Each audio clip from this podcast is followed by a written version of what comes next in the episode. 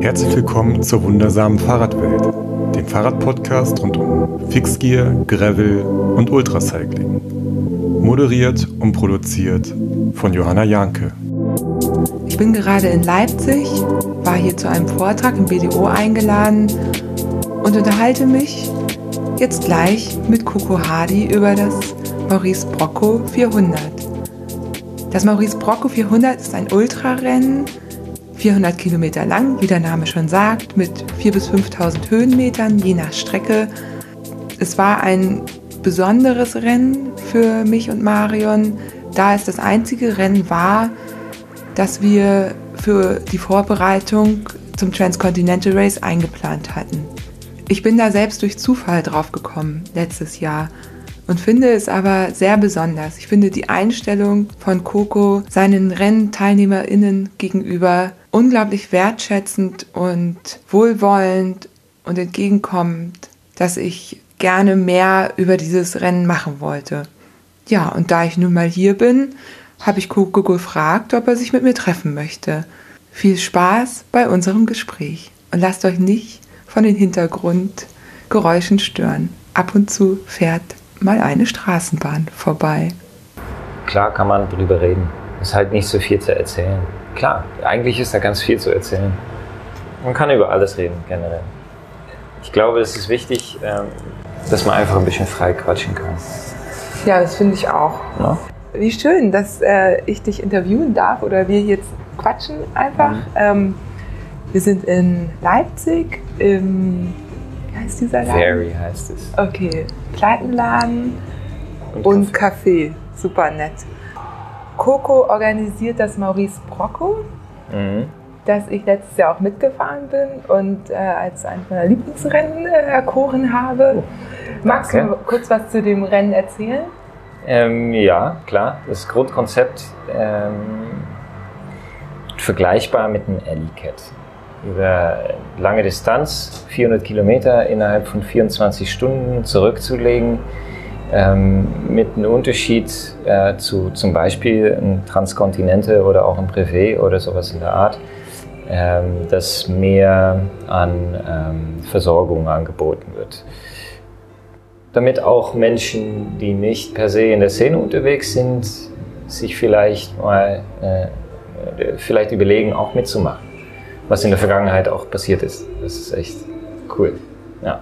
Ja, so ging es mir ja auch. Also Marion und ich hatten uns ja da, damals angemeldet, um uns aufs Transcontinental Race vorzubereiten. Mhm. Wir haben gedacht, wir brauchen ein Rennen, ein langes, intensives Rennen. Wir brauchen einmal den Rennmodus ähm, als Test auch fürs Transcontinental. Außerdem waren wir beide auch noch nie, ich glaube bis dahin noch nie mehr als 200 Kilometer am Stück gefahren und mhm wollten auch testen, durch die Nacht zu fahren. Das Maurice Brocco ist ja 400 Kilometer lang.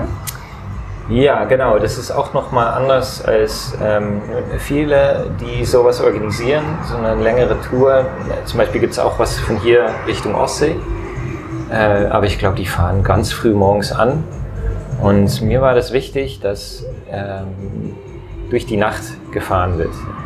Quasi auch so eine Art eine Überwindung, um nachts durchfahren, äh, durchzufahren und dass, dass es dann wieder hell wird, das hat einen speziellen Effekt auf einen.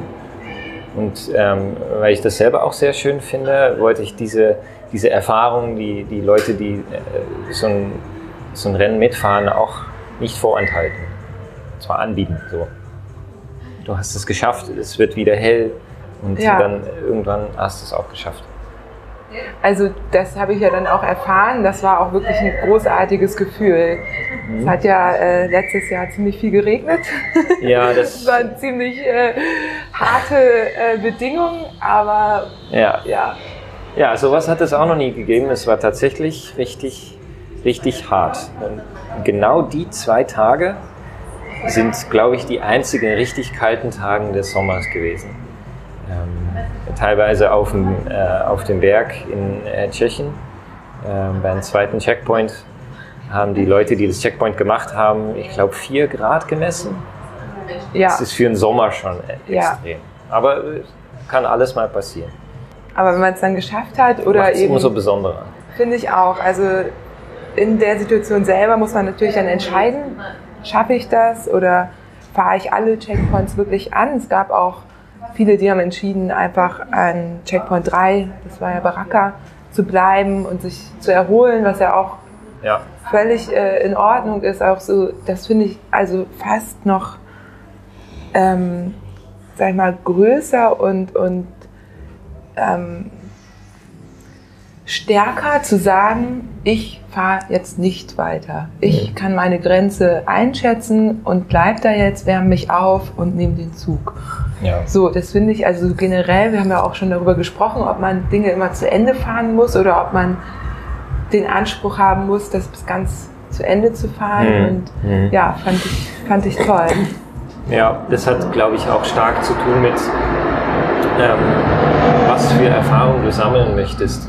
Natürlich ist es auch mal schön, äh, die eigene Grenze zu verlegen, aber es muss nicht gefährlich werden, finde ich. Das ist, äh, steht aber auch ganz deutlich in den, ähm, wenn, wenn man sich anmeldet, siehst du ja auch, kriegst du so ein paar Tipps und ähm, es gehört zu den Regeln zwischen Klammern.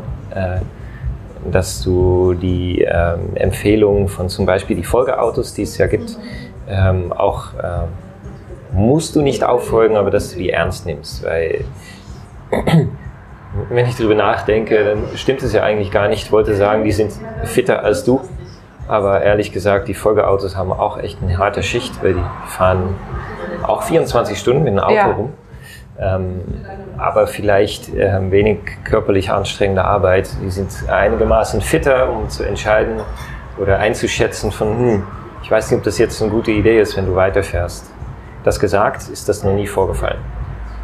Einmal hat irgendjemand sich äh, schlafen gelegt in eine Bushaltestelle ähm, und der hat so lange geschlafen, dass äh, dass die Checkpoints einfach zumachen mussten und dass er nirgendwo mehr hin konnte. Und dann war das Rennen für ihn auch vorbei. Aber das ist einmal vorgekommen. Ja, ja, irre, ne? Das, Mhm. ähm, du hast es schon angesprochen, es gibt äh, Folgeautos, also es gibt ähm, eine Notrufnummer, die man anrufen kann, Ja. auch wenn man wirklich ein Problem hat, das man nicht selber lösen kann oder nicht weiterkommen kann. Ähm, Ja. Das ist ja auch besonders, das gibt es ja sonst auch so nicht. Und warum hast du dich entschieden, das anzubieten? Hm. Ja, ich, ich habe, denke ich, nicht eine ganz klare Vorstellung im Kopf gehabt, aber ich kann mich vorstellen, ähm, dass bei mir mitgespielt hat, dass ich es schön fand, wenn Leute äh, sich trauen, sowas mitzufahren und um den, ähm, um den, wie heißt denn das, die Fußleiste so niedrig wie möglich zu machen, sozusagen, damit jeder rüber kann. Ähm, Wir sagen Hürde. die Hürde. Hürde, ja. Mhm, Genau, die Hürde niedriger. Coco ist nämlich Niederländer. Genau, richtig. Deswegen darf ich das jetzt einmal kurz sagen. Du da, ja, ich, ich Aber werde gerne Fußleiste ist korrigieren. auch gut. Ja, versteht am Ende auch, glaube ich, jeder. ja, Also weil, ähm, hm. Ja, ich glaube, das ist tatsächlich, dass mehr äh, Leute sich trauen können, sowas mitzufahren und ähm, keine Angst haben müssen, wenn sie es nicht schaffen, dass dann irgendwie Mitte in der Nacht in der Pampa du stehen bleibst, sondern dass du auf, äh, abgeholt werden kannst und zum nächsten Bahnhof. Eigentlich ist das ja die Idee. Du wirst zum nächsten Bahnhof gebracht. Ansonsten bei Bedingungen so wie letztes Jahr sind ja 30 Leute ausgestiegen, was die Hälfte war. Ja. Echt viel, aber logisch auch ähm, in Anbetracht der, ähm, der Umstände. Also die Wetterlage war furchtbar. Ähm, du kannst dann nicht anfangen, alle mit nach Leipzig zu fahren. Dann brauchst du ja einen, einen großen Eventbus oder sowas. Ja, und dann wartest du auch ewig. Mhm. Deswegen zum nächsten Bahnhof und dann ähm, können diejenigen, die fahren, selber ein Ticket kaufen, zurück nach Leipzig. Das ist die Idee. was ja letztendlich oft auch schneller ging als mit dem Auto. Ne? Ja, also, das Auto muss ja auf der Strecke bleiben, so Eben, ungefähr oder in genau. der Nähe von und auch nicht immer so wie du, wenn du Fahrrad fährst, einfach die Route folgst. Das Auto geht auch mal zurück, um irgendjemand abzuholen, dann wieder vor, dann wieder zurück. Das Auto fährt am Ende mehr als 400 Kilometer. Ja. Fall. wir haben das ja sogar äh, wahrgenommen. Also Marion, für alle, die äh, mhm. das äh, nicht damals mitbekommen haben, Marion hatte technischen Defekt, da war das Schaltauge abgerissen und die hat dich dann angerufen und ist dann auch von dir eingesammelt worden. Ja. Und ich muss auch sagen, wir hatten sowas ja wirklich auch vorher nicht gemacht.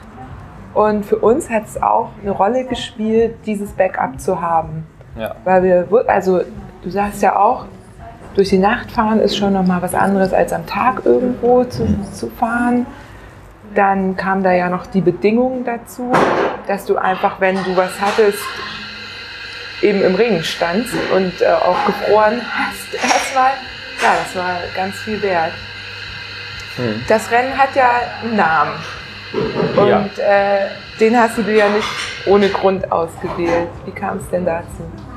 Genau, also Maurice Procot 400 heißt das Rennen, weil 400 Kilometer und Maurice Procot äh, war der erste Domestik in der Radsport. Das heißt, irgendjemand, der ähm, für andere fährt, damit andere stärker oder besser fahren können. Das siehst du ja immer noch. Ne? Also Domestik gibt es ja immer noch, oder Gregario in Italienisch. Ähm, sind diejenigen, die zurückfahren zum Teamauto, Wasserflaschen einsammeln, dann wieder hochfahren oder auch mal vorne im Wind fahren. Ne? Teilweise sind die, die Gregari äh, oder die, ähm, die Domestiks auch vielleicht sogar die stärkere Fahrer. Das ist die letzten Jahre auch in Tour de France, finde ich auffällig. Ähm, einfach ohne aufzuhören, vorne im Wind fahren, einen Berg hochjagen und das Tempo so halten, ähm, wie bei Team Sky zum Beispiel. Ja gut, ich fand das, in, ähm, seine Geschichte fand ich ganz schön. Ähm, der hat, der war nicht so ganz geliebt bei dem Organisator der Tour de France, Henri de Grange, weil er fand, ähm, dass ein Tour de France alleine gefahren werden sollte. Ne, auf eigene Kraft und ohne Hilfe. Und äh, der war auch so ein bisschen, naja, ich würde sagen, komisch drauf. Der hatte so eine äh, Idee, dass nur echte starke Männer müssen das äh, äh, alleine können. Und, und das war Brocco egal oder äh, welchen Grund er hatte, das ist eigentlich auch mir dann egal. Wahrscheinlich war das schon finanzieller Art. Ne? Domestik ja bietet seine, ja seine Dienste seine an. Dienste angeboten, ne? Genau. Aber ähm, der war, der hatte eine, ein, einen Tag hat er so Kritik gekriegt von Henri de Grange, in dem er zu Brocco gesagt hat, von, ja, du bist ja nur ein Domestik. Und dann hat Procco reagiert, sowas in, in der Art von, ja, ich zeig dir mal, was ein Domestik dann kann und hat daraufhin äh, die nächste Etappe der Tour de France gewonnen. Im Ende, äh, also nach der Etappe, haben sie dann die Regel so umgebogen, dass er den Etappensieg nicht bekommen hat. Es ist irgendwie was tragisch. Danach hatte er so hatte er noch eine erfolgreiche Karriere in, ich glaube, in den USA, bin ich mir nicht sicher, als Bahnradfahrer. Ähm, ja, genau, also mit ihm war es schon, es ist gut, äh, gut geendet für ihn, aber ich fand die Idee einfach schön, dass man. Gefahren dann. Da, ähm, da ist er dann. Weiß ich eigentlich nicht, ehrlich gesagt. Das war 2011, was auch äh, das Jahr ist. Es ist, das Maurice Procot 400 ist begrenzt auf eine bestimmte Menge von äh, TeilnehmerInnen. Ähm, 1911. 1911. Ja, war genau. das. Was habe ich gesagt? 2011. Okay, nee, das wäre nee, 1911. 1911, ja. Genau. Und äh, jedes Jahr, das vergeht, äh, kommt ein Startplatz dazu. Denn von 1911 bis 2019, genau, sind ja 108 Jahre vergangen. Deswegen gibt es in diesem Jahr 108 Plätze. Ich finde es spannend, weil wir kennen ja die Tour de France nicht anders, als dass es ein Team gibt, ja, dass das den entsprechenden äh, Fahrer, Sprinter, wen auch immer, wer dafür den Etappensieg bestimmt ist mhm. oder vorne mitfahren soll, äh, nach vorne fährt. Und ich wusste gar nicht, dass das mal anders war, dass das mal so ein kompletter Einzelkampf war. Ja, das war das Ideal von de Grange. Und äh, sicherlich gab es, äh, beziehungsweise kann ich mich vorstellen, dass es auch bevor Brocco schon Domestiques gab. Ähm, der ist auf jeden Fall aufgefallen, auch weil er unter das Publikum ähm, sehr geliebt war. Die haben ihm hinter, Ah, hinterher okay. geschrien, Ardi, Coco, Ardi, so sei stark oder äh, sowas in der Art. Ja, So angefeuert. ja, Ja, ja, total spannend. Und äh, du hast schon gesagt, das Rennen ist begrenzt, also es kommt jedes Jahr ein Startplatz dazu. mhm. Ne? Wenn jetzt jemand kommen würde und sagen, hier, wir machen es riesengroß, würde ja einfach gar nicht gehen. Nee, Das, äh, nee. hast du hab ich ja- absichtlich so gemacht? Naja, vielleicht, ähm, das ist vielleicht einer der Gründe gewesen, ich weiß nicht, ob es so ganz bewusst war, es kann auf jeden Fall nicht weiter wachsen, weil das ist Konzept des Rennens. Genau, wie du sagst, wenn irgendjemand mir einen, einen Sack Geld hinlegen wird von hier, guck mal, wir machen das ganz groß, dann geht das ja nicht, weil jedes Jahr kann nur ein dazukommen. Und ähm, äh, das Event lebt von ähm, die Gelder, die alle bezahlen, um mitzumachen. Die ganze Verwaltung drumherum, das wird bezahlt. Also am Ende, das geht so rein und das geht wieder raus. So kann man sich das vorstellen. Dazu kann ich ja vielleicht nochmal was sagen, auch so, um das so ein bisschen von den anderen Events äh, abzugrenzen. Man bekommt bei Maurice Brocco wirklich, man bekommt ja schon am Start mehr oder weniger was zu essen. Also da gibt's oder? Ja, Wie- das können wir dieses Jahr nicht machen. Das war Okay. letztes Jahr, ähm, haben wir uns da ein bisschen verguckt, um da gleich auf einzuhaken. Es ist ein, ein Kommunikationsfehler meinerseits gewesen, denke ich. Äh, Es hätte da vielleicht zwei separaten Anmeldungen geben sollen. Für die Leute, die dort früher ankommen und das Frühstück mitessen und die Leute, die erst später kommen und äh, also eine halbe Stunde bevor dem Rennen anfangen, was schon sportlich ist. Ne, weil dann gibt es ja viele Startnummern zu vergeben auf einen Moment. Aber ähm, die Leute, die dann kurz vor dem Rennen anfangen, äh, kommen und die nichts essen. Wir hatten ja Essen da für alle An Angemeldete, aber das Essen wurde halt nicht benutzt, weil ich da nicht drüber nachgedacht habe. Ja, Ganz einfach. Also das, dieses Jahr sieht das anders aus. Wir haben ja, Ja. kein Frühstück. Ähm, Leute sammeln sich vor Ort, äh, können auch übernachten. Das habe ich auch mit denen vereinbart, sowohl davor als danach. Ähm, aber ein, ein Frühstück gibt es dieses Jahr nicht. weil Das Okay. war zu kompliziert zu organisieren. das Frühstück ist ja auch nur ein kleiner Teil, aber an jedem Checkpoint gibt es das leckerste Essen, was man sich vorstellen kann. Total liebevoll vorbereitet. Mhm. Und auch, was mich natürlich ähm, super gefreut hat und dann doch auch, obwohl es angekündigt war, war ich vor Ort wirklich überrascht und begeistert, wie viele vegane Sachen es gab. Das ist halt, wenn man vegan ist und solche Events mitfährt, immer im Grunde musst du dich eigentlich komplett selber verpflegen.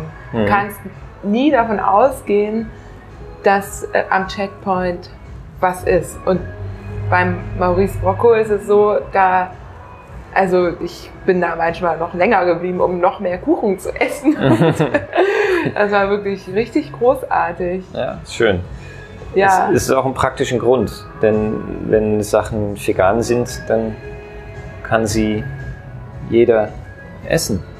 Ne? Also ja das denke ich auch immer, aber die Leute, also praktisch. Es, ja, es ist super praktisch, weil was vegan ist, kann wirklich, ja, kann ja, Ja. jeder essen und es ist oft günstiger, pflanzliche Zutaten zu kau- Ja, also wenn du jetzt vergleichst eigentlich.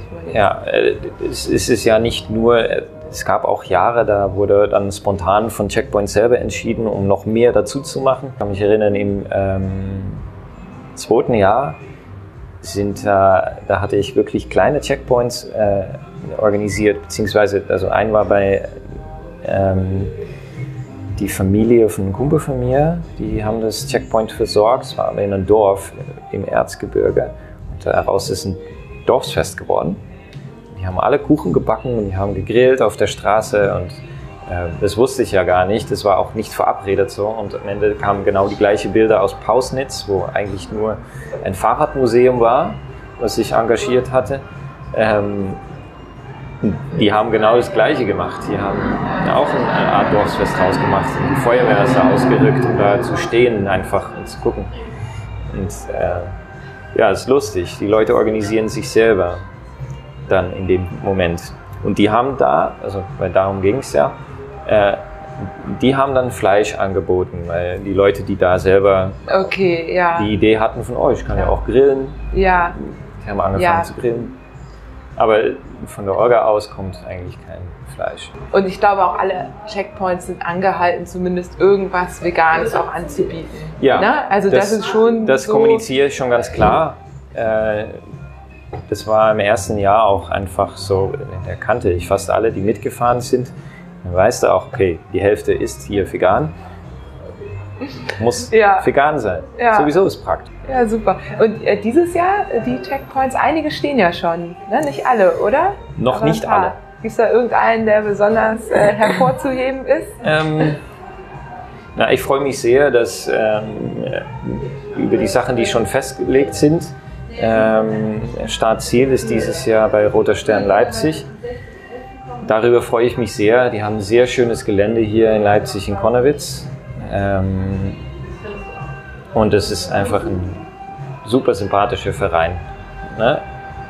Äh, die haben zwei schöne Sportfelder und äh, neben den Sportfeldern kann gezeltet werden. Die haben einen kleinen, ja, einen, einen, einen kleinen Bau, wo eine Bar drin ist, werden wir benutzen. Und wenn es schlechtes Wetter ist, haben sie auch noch eine riesen Turnhalle, wo man Matte und Schlafsack hinlegen kann. Und darüber freue ich mich sehr. Es ist schon mal ganz gut. Auch, dass das Rennen wieder in Leipzig stattfindet, finde ich gut. Bessere Anbindung. Weil Taucher ist schon, es war schön, aber es ist weit weg. Ähm, und das letzte Checkpoint steht auch schon fest. Das ist in Halle bei The Hand. Ah, Das ist ein okay. sehr, sehr schöner Radladen. Kann ich jeder ähm, empfehlen, mal vorbeizuschauen. Das Ja, werden wir dann. Sowieso, Wie wenn du mitfährst. The Hand. The Hand. Okay. Die äh, auf Englisch der Jagd. Ja. Wir haben auf jeden Fall ziemlich schöne Sachen, ausgefallene Sachen. Und was lustig ist, die fahren auch, wenn man den folgt bei Instagram, siehst du das, ähm, viel im Harz rum. Also ist dann, weil ich wollte dieses Jahr unbedingt Richtung Harz. Da war das Rennen noch nie. Ja. Bis jetzt hat es noch nicht zweimal die gleiche Route gehabt. Ähm, und wollte das, ich, ich will das so lang wie möglich ähm, verhindern, dass man den gleichen Route nochmal fahren muss. Ja, sehr gut. Ja. Dazu nochmal, äh, jetzt erkläre ich es nochmal kurz. Du gibst ja vier Checkpoints, sind das, ne? Genau, Vier? vier. Vier. Letztes Ja, Jahr waren also- es fünf, das war dieses Jahr notwendig. Dieses Jahr vier. vier. Wir haben also einen Start, dann fahren wir vier Checkpoints an.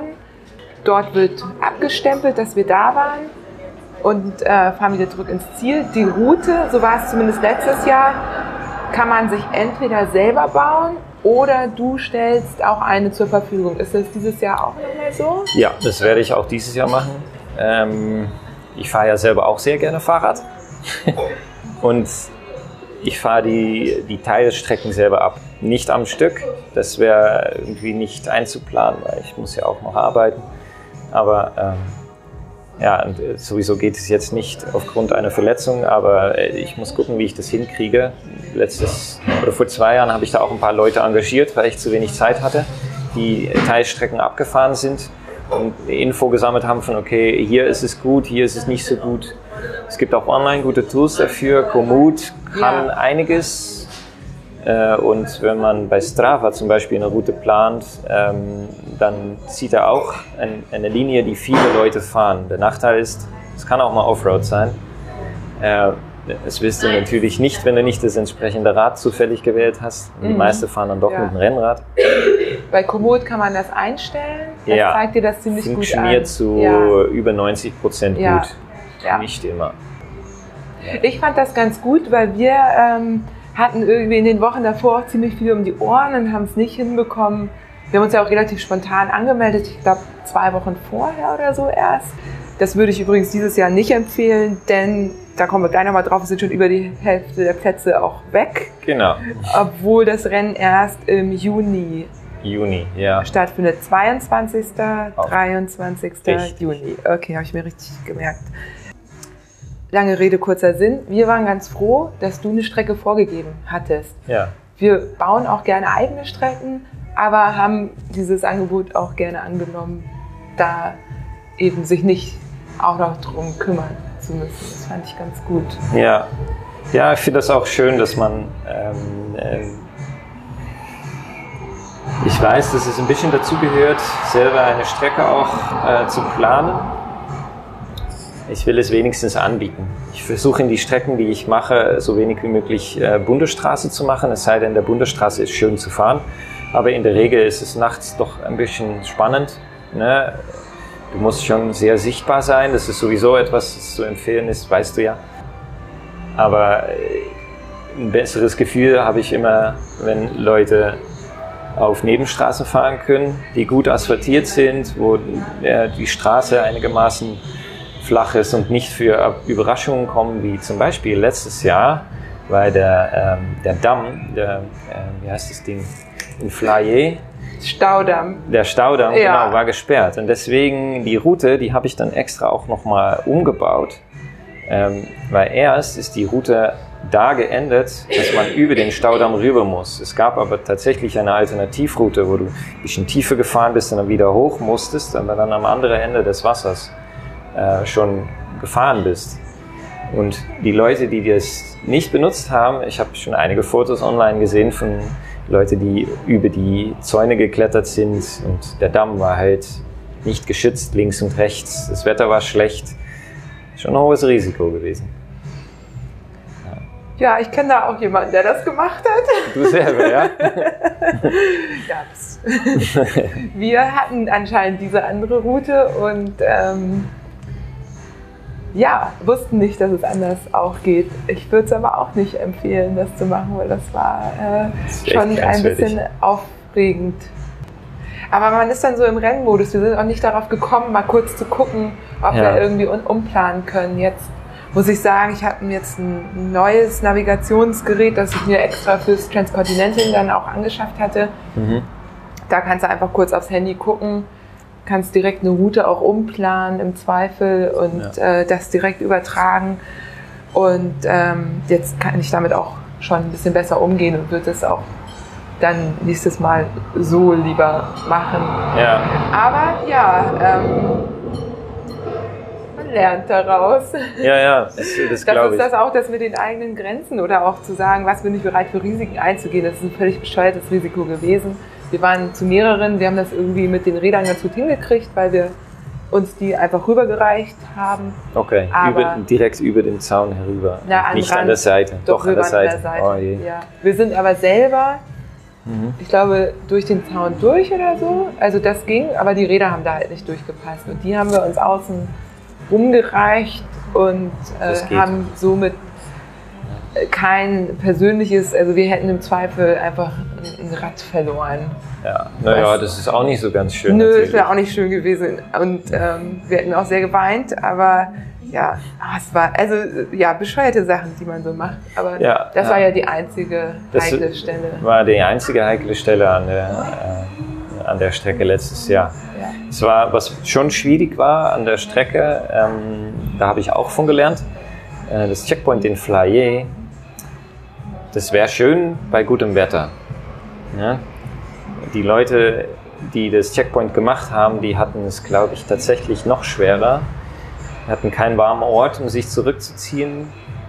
Die standen ja nur mit einem Bus und einem Partyzelt mhm. dort ja. und da an, an, so, an, so, einem kleinen, man muss sich vorstellen, da stand ein Holzhäuschen an so einer Kreuzung, so ungefähr bei dem Staudamm, neben dem Wasser und bekanntlich Wasser, viel Wind, kalt, Regen, es war richtig schlimm.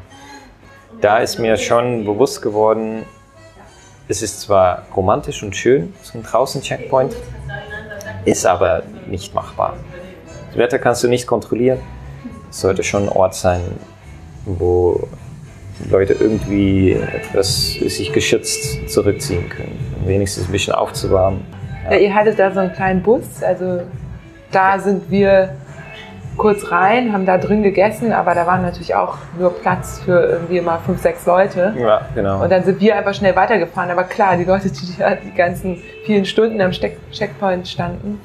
So, jetzt noch mal eine andere Sache, weil du mir das ja äh, auch schon erzählt hast, äh, gleich mit als erstes. Ähm, du hast gesagt, am ersten Tag ja. haben sich mehr Frauen als Männer angemeldet. Ja, und ich glaube, das, haben, äh, äh das hat das Maurice Procot dir zu verdanken ähm, weil du gute Werbung gemacht hast, denke ich.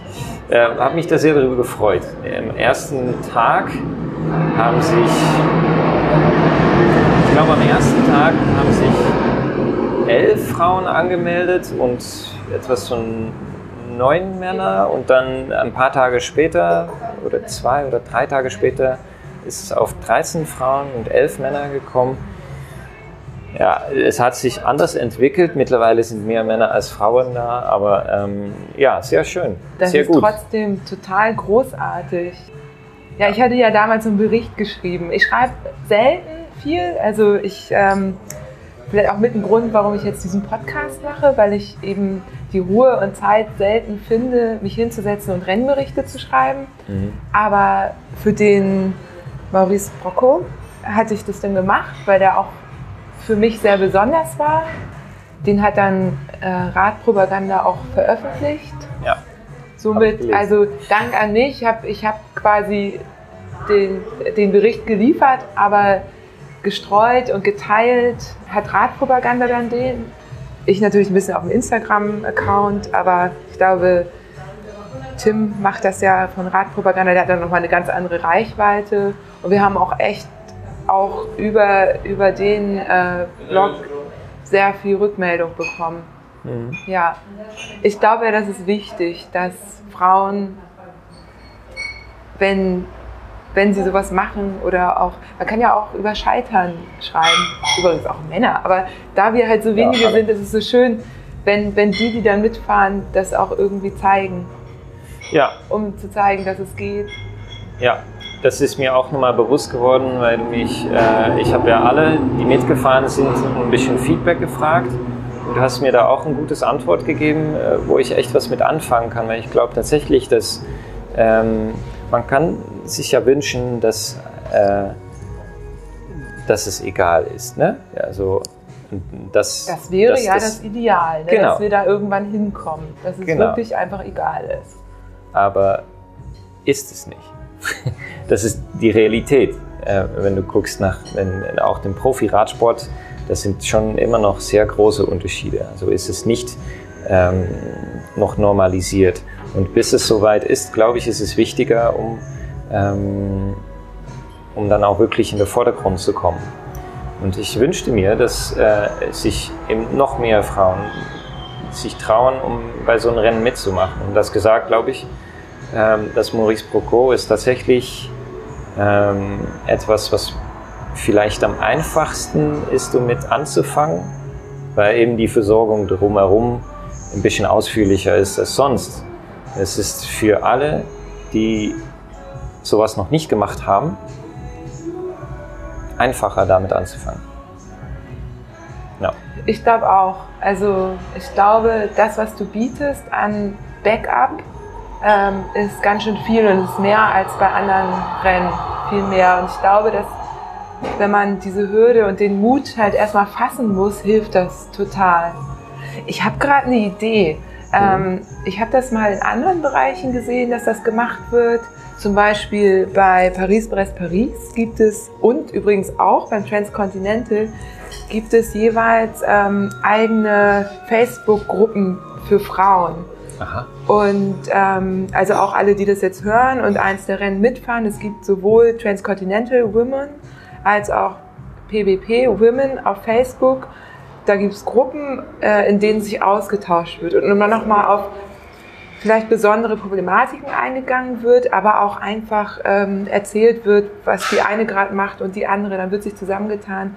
Das hilft total. Jetzt ist ja das Maurice wo nicht ganz so groß. Ähm, mhm. Da überlege ich gerade, ob man vielleicht ähm, eine, eine WhatsApp-Gruppe oder so anbietet, dass alle Frauen, die jetzt ähm, entweder sich schon angemeldet haben oder es vorhaben, sich anzumelden und vielleicht auch nicht ganz sicher sind, mhm. dass man die irgendwie zusammenführt und die nächsten Monate irgendwie so ein bisschen gemeinsam so äh, durch die, für die, die Lust haben. Ja, das ist doch eine gute halt Idee. WhatsApp, ich weiß nicht, Facebook-Gruppe. WhatsApp ist halt sehr direkt. Ja. Könnten wir ja mal drüber nachdenken. Ja, das finde ich eine gute Idee.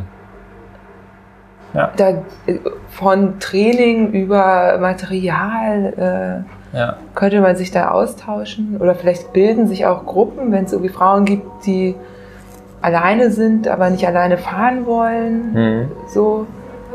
Ja, genau, das, das ist, glaube ich, auch ein Ding. Ähm, das, was du gerade nennst, das alleine fahren und nicht alleine fahren wollen, das höre ich ja von mehreren Leuten.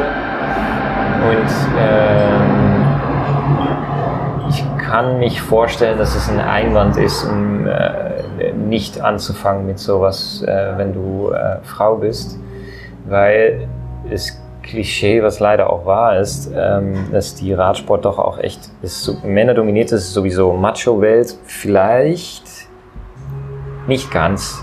Ich glaube, es hängt sehr stark von der Szene ab. Ja, ich glaube, in bei Maurice Brocco diesen- braucht man sich da keine Sorgen Nee, machen. das- war das super sowieso nicht. Das, ähm, Aber weißt du, Ja. Männer fahren einfach auch anders. Ich habe Ja. das gemerkt. Also wir ähm, äh, beim äh, Maurice Brocco auch letztes Jahr waren wir ja auch gut dabei, auch vorne mit dabei. Ähm, wir sind aber nicht ganz so geballert wie, wie viele Männergruppen, die Hm. sich dann erstmal zerstört haben. Und am Ende haben wir sie eh wieder eingeholt. Aber Ja. es ist so ein bisschen anderes Fahrverhalten. Wir sind sehr viel ausgeglichener gefahren, gleichmäßiger, sind irgendwie die Anstiege dann nicht hochgeknallt, sondern eben langsam hochgekurbelt und so weiter. Und ich glaube allein, dass du als Frau ein bisschen einen anderen Rhythmus hast, weil eben Langstrecke, klar wissen wir irgendwann, ähm, auf ganz hohem Niveau sind die Frauen echt an den Männern dran und gewinnen auch Rennen teilweise. ja, Je länger sie werden, tatsächlich, Race to the Rock, ja, dreimal hintereinander von einer Frau gewonnen worden. ja, super.